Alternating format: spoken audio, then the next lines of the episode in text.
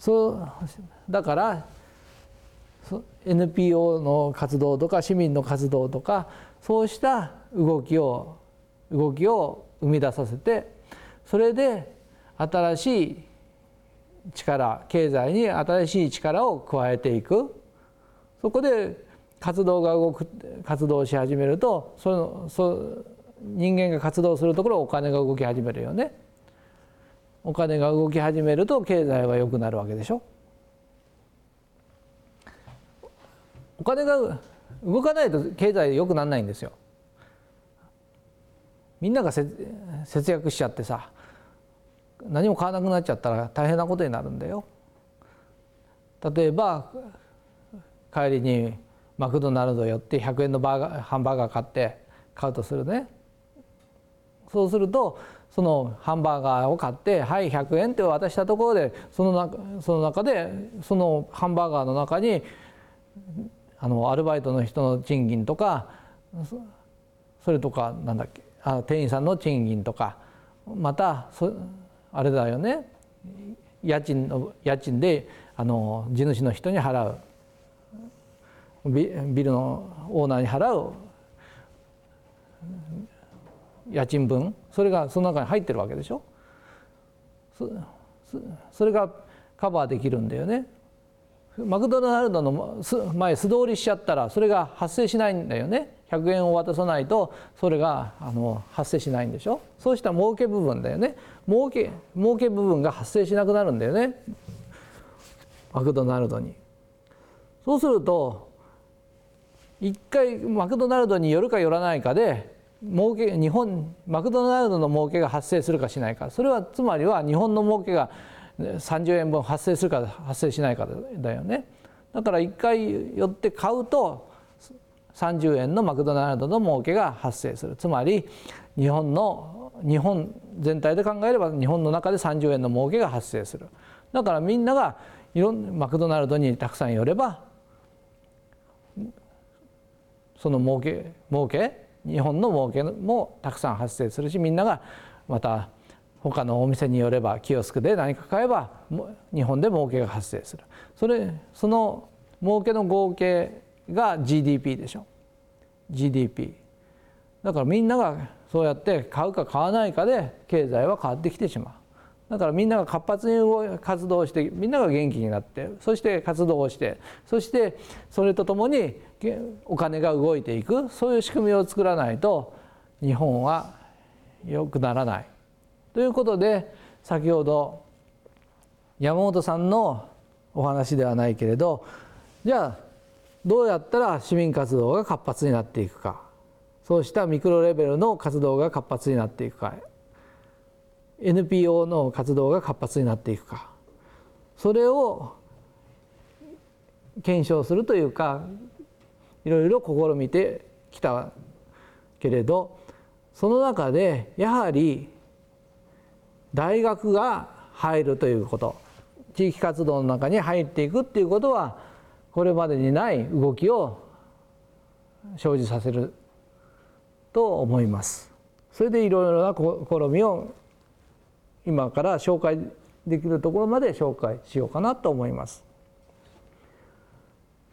だから大学出ていかなくて NPO だけでいいじゃないか本当にそうか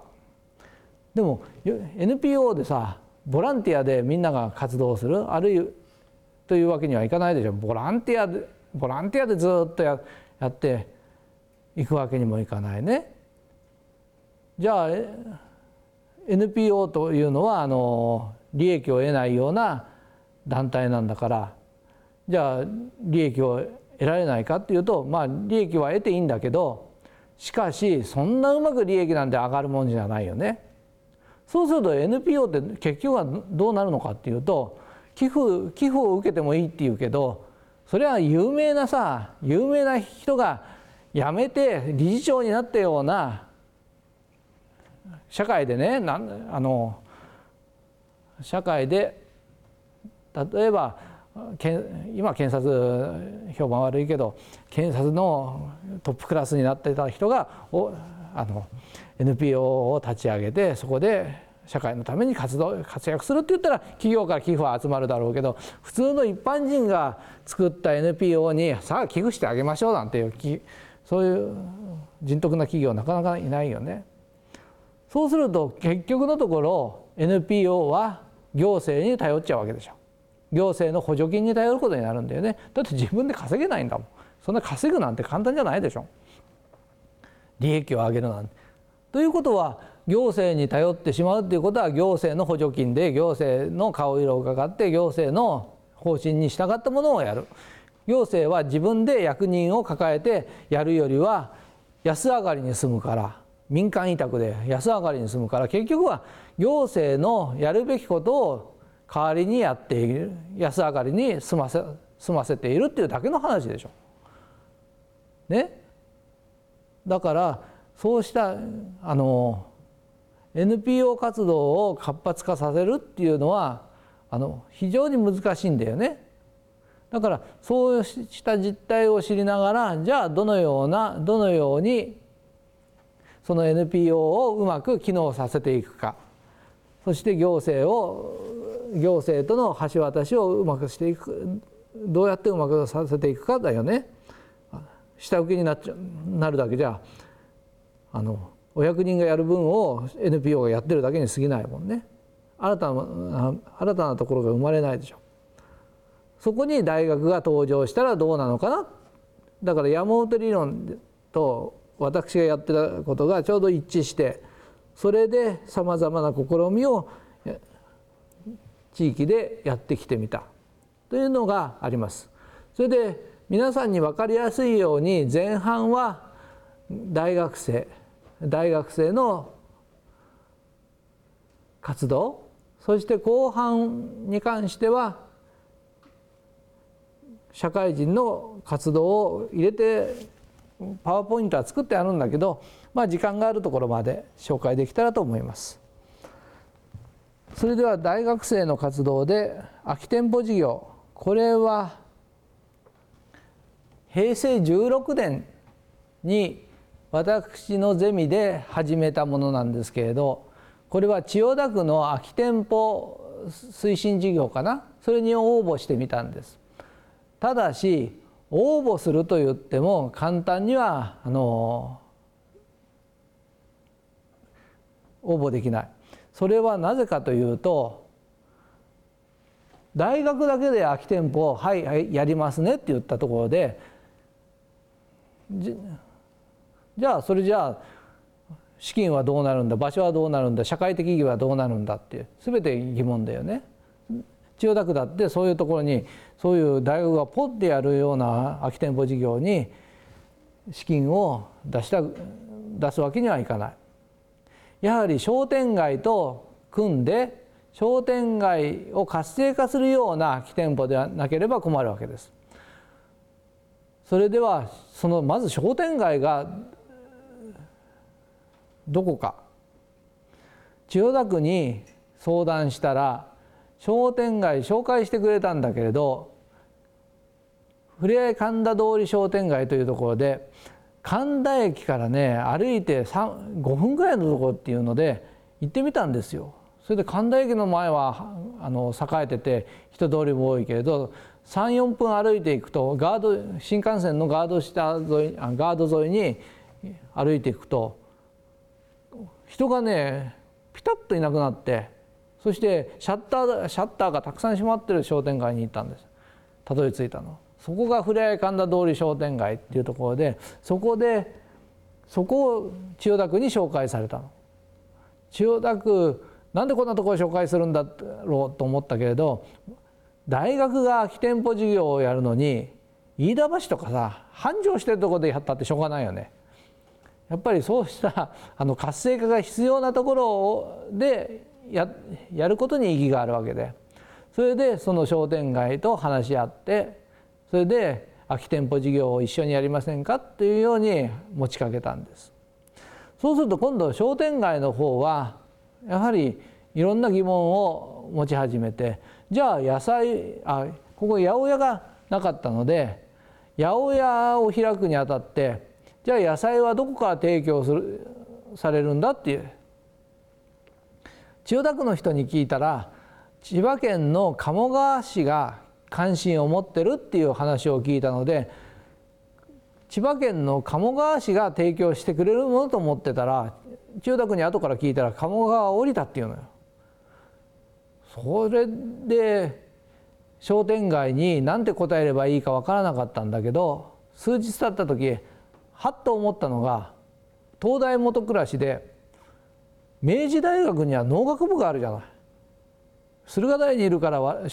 小学部で駿河台にいるからすぐは気づかなかったけど農学部がある。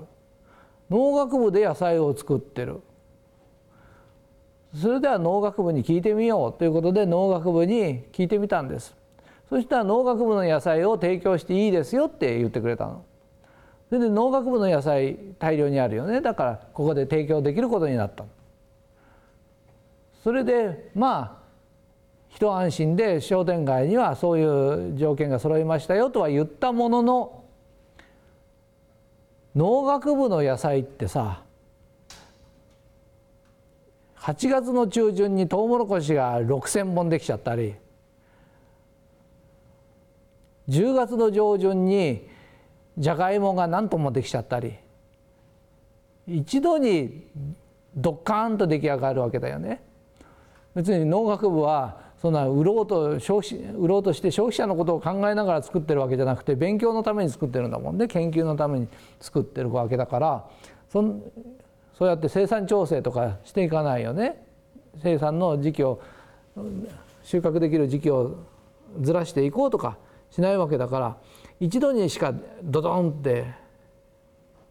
手に入らない。そそれで困ってたところなんですけれどそこで手を挙げてくれたのがさっきのあのこのここで2人講師が来るけれど群馬県の嬬恋村というところキャベツの産地ね皆さんも社会の教科書で中学時代勉強したことと思いますけれど高原野菜でキャベツの産地です。その嬬恋村が検討してくれるっていうことになったんです。どうして群馬県の嬬恋村かっていうと千代田区の姉妹都市そこでその嬬恋村が検討は検討してくれて嬬恋村からドドッと視察がに来てさそしてなんかその中に賛成派と反対派がいるらしくてじゃあ検討しますって言って帰ってったんだけど賛成派の方が戻って勝ったみたいなのよ。それであのこれを開くことになって安定供給になってそれで開けると思ったら嬬恋村私も勉強不足だったけどキャベツしかないんじゃない？キャベツ。あと白菜と白菜とか少しはあるよ。じゃがいもとか。トウモロコシもあるけど。しかし1年を通して人参とかさピーマンとか。ねそういうそういう普通の野菜が提供されるわけではない。ということでこれ新鮮なものは新鮮なものを仕入れるんだけど農学部とか嬬恋村からね。あとは嬬恋村があの取引している築地の会社？それを通じて結局は全国のものを普通のものを仕入れることになってしまった。っていうところです。それでこのこのお店を開いて学生と嬬恋村の人を一人派遣してもらって共同にで運営して平成21年までやったかな。やりました。それでもう一つ小学部がやってるので和みませんか。この和みませんかは先ほど言ったように三浦市と連携しながら開いたんです。ふれあい神田市場の方が群馬県の嬬恋村でしょ。山の嬬恋村と連携して開いて。そしてこちらはあの小小同じ小学部で三浦市魚の三浦市と組んだんです。もちろん三浦市も野菜たくさん取れるけれど野菜ダブっちゃうからそれでふれあい神田市場と200メーターぐらいしか違わないところで開きましたのでそれで野菜あ魚の方に特化してる海産物に特化したお店にしております。それで今この和みませんかの方がねいやあここはあの小学部の熊沢ゼミっていうところが運営しているんですけれどこの和みませんかが全国で注目されてるんです。全国で注目されてて全国の自治体や商店街から注目されててすごく高い評価を受けてる。で古谷神田市場はもうないけれど今ここここだけなんですがそれで中に入ってみるとね皆さんも行ってみて中に入ってみると普通のなんてことないお店でお店にもなお店の十分なお店の機能にももちろん大学がやるからなってはいないんだけれどじゃあなぜ全国から注目されてるのか？全国の自治体や全国の商店街からすごいって言われて注目を浴びてる。その理由はここに書いてあるでしょ？この3つの文字。継続性なんです。継続してるの。これは平成18年ぐらいから始めたのかな？平成18年ぐらいから始めたと思うんですけど継続してるから。早稲田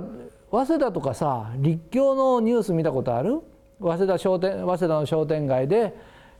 学生が空き店舗やってますって言ってもうテレビにも出るし華々しく新聞にも出るしいろんなところで取り上げられるよね。それとか立教もねあのいろんなところで取り上げられたんですよ。だけど早稲田とか立教は2年3年で終わっちゃったの。補助金が終わったら終わりということで終わらせちゃったの。でもそれはそれで簡単にあそうであのそれならできるよね。空き店舗事業も補助金が補助金がある間だけやるっていうならできるわけでしょう。ところがこれは補助金が切れてもずっと続いて続けてそしてそれも学生が運営して根気よくやっているということでなぜそんな長くできるんだっていうことでこれは非常に珍しいケースなの。珍しいケースで全国から注目されてる。だからいい？地域連携という話でキーワードはさっき言ったように大学の新しい役割だよね。これまで今の8時7分までのあ7時7分までの話の中のキーワードは大学の新しい役割でしょ？それと地域連携の時は継続性だね。継続性。それもキーワードだよね。キーワード。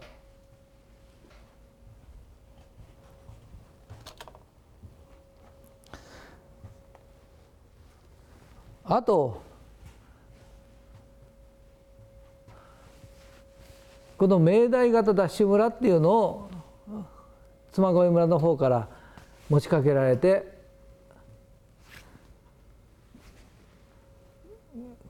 いつやったんだっけな？これは2006年か。2006年に始めました。それで一つは古民家を再生しようっていうことで私のゼミと妻恋村で組んで築200年の古民家を再生することになりました。しかしながら古民家といってもあ古民家を再生すると言っても小学部だからできないわけでしょそそこに中央工学校というところが名乗りを上げて中央工学校が学校としてやるんじゃなくて専門学校としてやるんじゃなくてその中の1サークルがこれをやりたいっていうことで参加することになりました。その1サークル1サークルが今もやってて随分これ壁を壊したりしてそしてまた壁を作ったりしてきれいなきれいにだんだん仕上がってきたというのが現在です2010年の現在ね。